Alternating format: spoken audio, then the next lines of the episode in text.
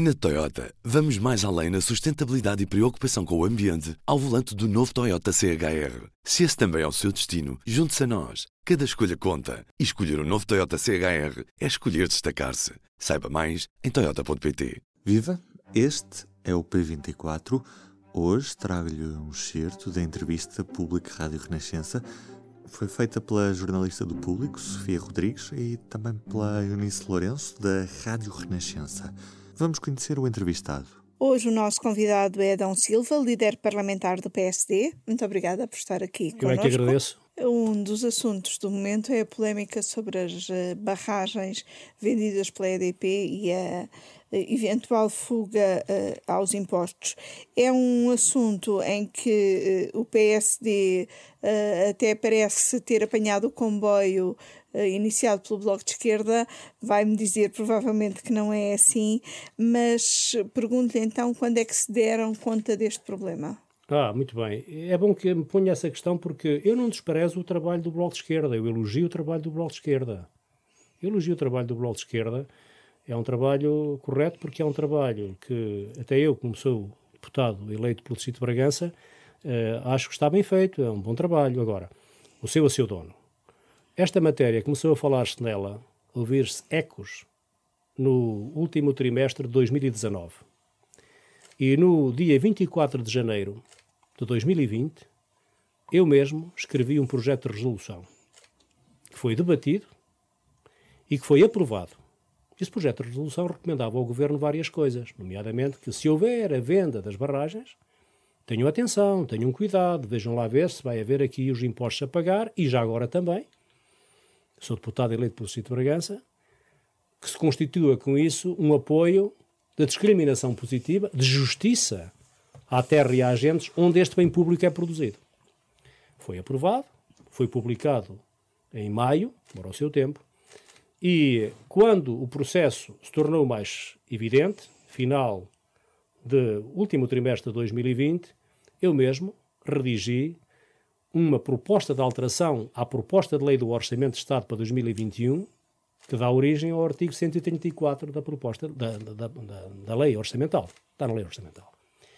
Que dizia, muito simplesmente, o seguinte: eh, a venda das barragens e os impostos dela advenientes que constituam um fundo para promover o desenvolvimento de trás-montes das terras que estão, são 10 municípios, estão envolvidos na barragem. E, portanto, aquilo foi aprovado, melhor, aquilo até teve um efeito rocambolesco, porque houve aqui, primeiro foi reprovado, e depois o Bloco de Esquerda alterou a sua posição, isto foi bom, por isso eu elogio o Bloco de Esquerda, e alterou a sua posição e viabilizou... Uma aliança PSD-Bloco. Nesta matéria, aparentemente, mas não tem problema nenhum, é a democracia a funcionar. Quem está sempre contra é o Partido Socialista. Votou contra o projeto de resolução lá atrás e votou contra também esta alteração que deu origem ao artigo 134 da Lei Orçamental para 2021.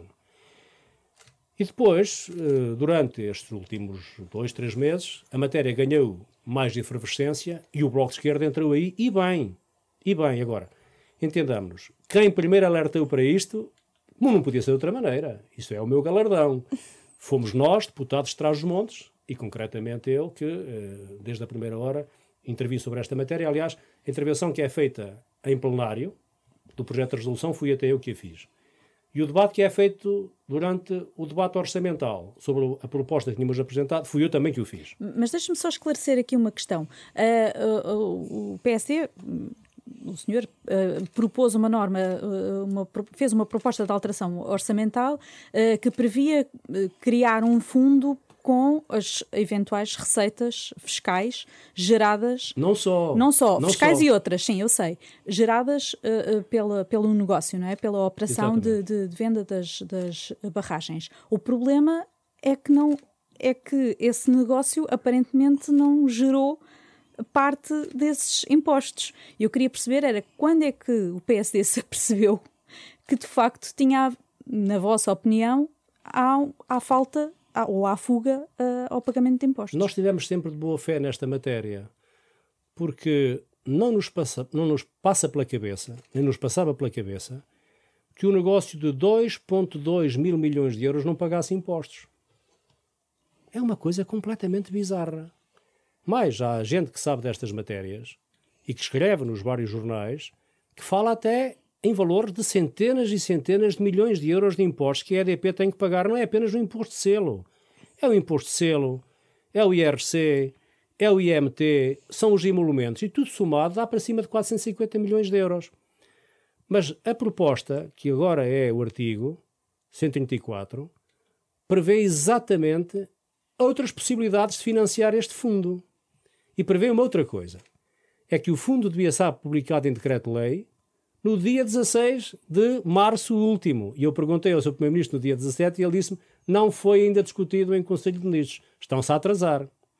E eu sei que neste momento está a haver reuniões com os autarcas, pois claro, os autarcas já têm que definir sobre aquilo que vai ser a receita e aquilo que vai ser a aplicação de financiamentos. A mim não me importa que sejam os financiamentos diretamente advenientes da venda. Eu só quero uma coisa, como deputado eleito pelo Círculo de Bragança e já agora como cidadão deste país. Não acantono as coisas do ponto de vista regionalista ou localista. É que um negócio destes, feito com um bem público, que está em trás dos montes, haja algum efeito, a pretexto disto, haja algum efeito compensatório para uma região que, apesar de tudo, e da valentia das suas gentes, continua algo de palmida. E, portanto, se o governo arranja outro esquema, uma outra solução, melhor dito, uma outra solução, porque de esquemas estamos todos fartos, uma outra solução, que seja por verbas comunitárias, outras verbas do Orçamento de Estado, não tem problema nenhum. Aquilo que é o meu desígnio principal, desde o projeto de resolução até a esta alteração do orçamento para 2021 é que seja criado um fundo específico de apoio às populações pelas vias dos, pela via dos municípios para, de alguma maneira, dizer o vosso bem público, o trespasse, a venda do vosso bem público, água, território, gerou, gera energia que vale 2,2 mil milhões de euros, bom, tem aqui o vosso quinhão, tem aqui a vossa parte. Eu acho que isto é justiça. E acha que ainda será possível recuperar os tais impostos que não foram pagos? Bom, eu espero, eu espero, bem que sim, porque o grande problema disto, do meu ponto de vista, é que o senhor Ministro do Ambiente, não sei se articulado com o Ministério das Finanças, eu não sei, na altura o Ministro das Finanças era o Dr. Mário Centeno, uh, devia ter imposto e clarificado qual era o quadro no qual a venda, o traspasse da concessão se ia movimentar. E devia ter dito desde o princípio, atenção, olha que isto tem aqui uma carga de impostos, tem aqui uma carga fiscal que é preciso pagar. Aparentemente não foi isso que aconteceu. Tudo foi feito num exercício mais ou menos turbulento, mais ou menos esdrúxulo. O Sr. Ministro meteu-se no seu labirinto e agora mete pena que, em vez de defender os cidadãos, em vez de defender os contribuintes, ataca os contribuintes, ataca os cidadãos para dizer que a EDP não tem nada a pagar impostos. Ah, calma lá, quem tem que saber se paga impostos ou não paga impostos são outras entidades que não é o Sr. Ministro do Ambiente, com todo o respeito. E, portanto, eu espero que se pague ainda o que importa pagar. Os portugueses, aliás, não perceberiam. E voltaríamos àquela velha máxima de que o governo é fraco com os fortes. E depois, claro, como é fraco com os fortes em termos de impostos, eles não os pagam, tem que ser forte com os fracos, somos obviamente nós que os pagamos. Mas eh, quem é que agora pode uh, reverter esse, ou melhor, fazer com que exista esse pagamento? É a autoridade tributária? São os tribunais? Eu Qual... acho que há várias instâncias que podem ajudar. Desde logo a autoridade tributária, evidentemente, que, que é muito importante. o PSD já disse que... que... é muito importante. A autoridade tributária, que era suposto entrar só para avaliar o negócio em junho de 2021, não me estou a enganar, junho de 2021, depois das declarações do seu Primeiro-Ministro no debate de, da semana passada, parece que já está a trabalhar nesta matéria. Isso é bom. Mas também temos outras instâncias em Portugal, nomeadamente a Procuradoria-Geral da República, o Ministério Público, e fora disso também há instâncias comunitárias. Também há instâncias comunitárias. É preciso ver, porque aqui há muita matéria que tem muita dúvida. Por exemplo, a entidade da Autoridade da Concorrência acompanhou bem o processo ou não? É que a Autoridade da Concorrência deve saber que isto não foi uma passagem da EDP para a IGI.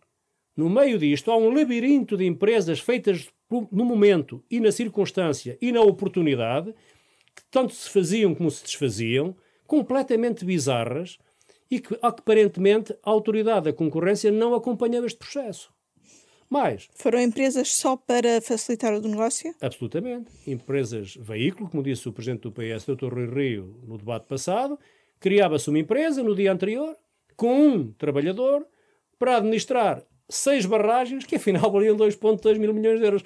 Aquele, aquele empregado, aquele trabalhador, era realmente o homem com mais responsabilidade durante aqueles dias no país. Claro que lhe tiraram a responsabilidade passado pouco tempo, porque logo se extinguiu a empresa, ou melhor, a empresa passou logo o que tinha a passar para outras empresas, uh, feitas já com uma ligação à Engie.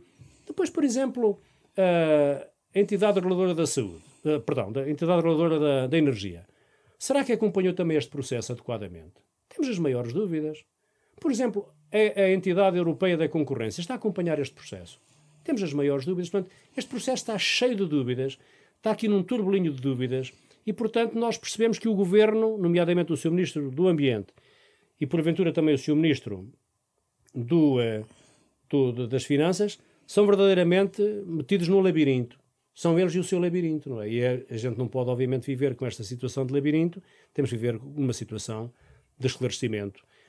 Bom, e depois uh, tudo isto é uma sensação de que foi tudo muito rápido, foi muito, tudo muito atabalhoado, com a EDP e o seu potencial brutal de consultores a definir qual era a regra do jogo, e afinal os membros do governo, particularmente o Sr. Ministro do Ambiente, que acompanhou mais este processo, aparentemente completamente passivo, receptivo, do tipo, quem manda aqui é a EDP. E obviamente a EDP não é dona de Portugal.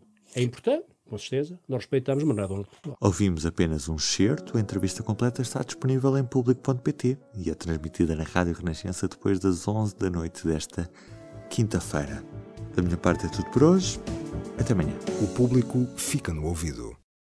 Na Toyota, vamos mais além na sustentabilidade e preocupação com o ambiente ao volante do novo Toyota CHR. Se esse também é o seu destino, junte-se a nós. Cada escolha conta. E escolher o um novo Toyota CHR é escolher destacar-se. Saiba mais em Toyota.pt.